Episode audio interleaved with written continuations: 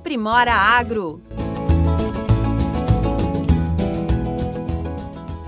Com a queda nas vendas para restaurantes e lanchonetes, o agronegócio precisa encontrar alternativas para vencer a crise. A comercialização dos produtos para o consumidor final é uma das principais opções, mas exige que o empreendedor esteja alinhado com as demandas desse público. Neste episódio, vamos falar sobre a procura por alimentos saudáveis, em especial os orgânicos. Em meio à pandemia, a preocupação com a saúde ficou ainda mais evidente. Com a alimentação, não foi diferente, o que levou as pessoas a procurarem fontes naturais e produtos orgânicos. Mas essa nova tendência não se limita a isso, como destaca o gestor estadual do agronegócio do Sebrae São Paulo, José Eduardo Carrilho. O orgânico é uma tendência que vem crescendo, né? Ou seja, a procura pelo orgânico ela vem crescendo no Brasil e no mundo, mas é claro, num momento de pandemia, onde se fala muito em saúde e existe uma associação direta entre o orgânico e melhoria das condições de saúde, então é automático aumentar essa procura pelo produto mais natural possível. Agora, é, a gente fala muito no orgânico, mas não é só o orgânico, né? Qualquer diferenciação que eu faça do meu produto em termos qualitativos, é, ela é importante, mas ainda num momento desse. Então, é, a gente fala do orgânico, mas a, a, própria divulgação né, de utilização de técnicas agrícolas é, menos agressivas ao meio ambiente, menos com menor utilização ou utilização racional de defensivos e, e etc., de insumos, né, é importante também. E, consequentemente, que eu possa mostrar isso ao meu consumidor consumidor é, é, é um, um diferencial competitivo importante nos dias de hoje.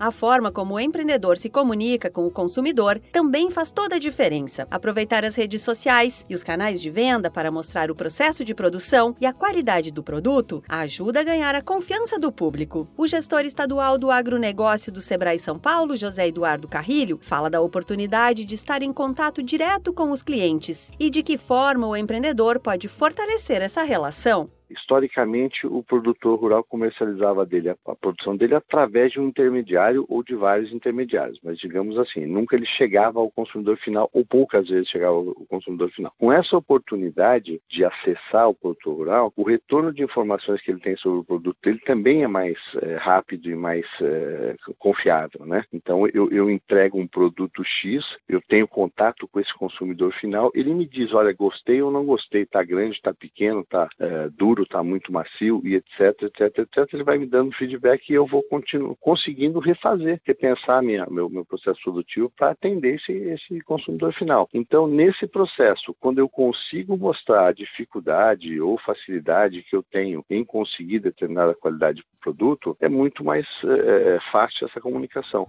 É importante destacar que o relacionamento com o consumidor final não acaba com a conclusão da venda. A entrega de um produto bem apresentado é fundamental para ter um feedback positivo e fidelizar o público, como ressalta o gestor estadual do agronegócio do Sebrae São Paulo, André Ricardo Silva.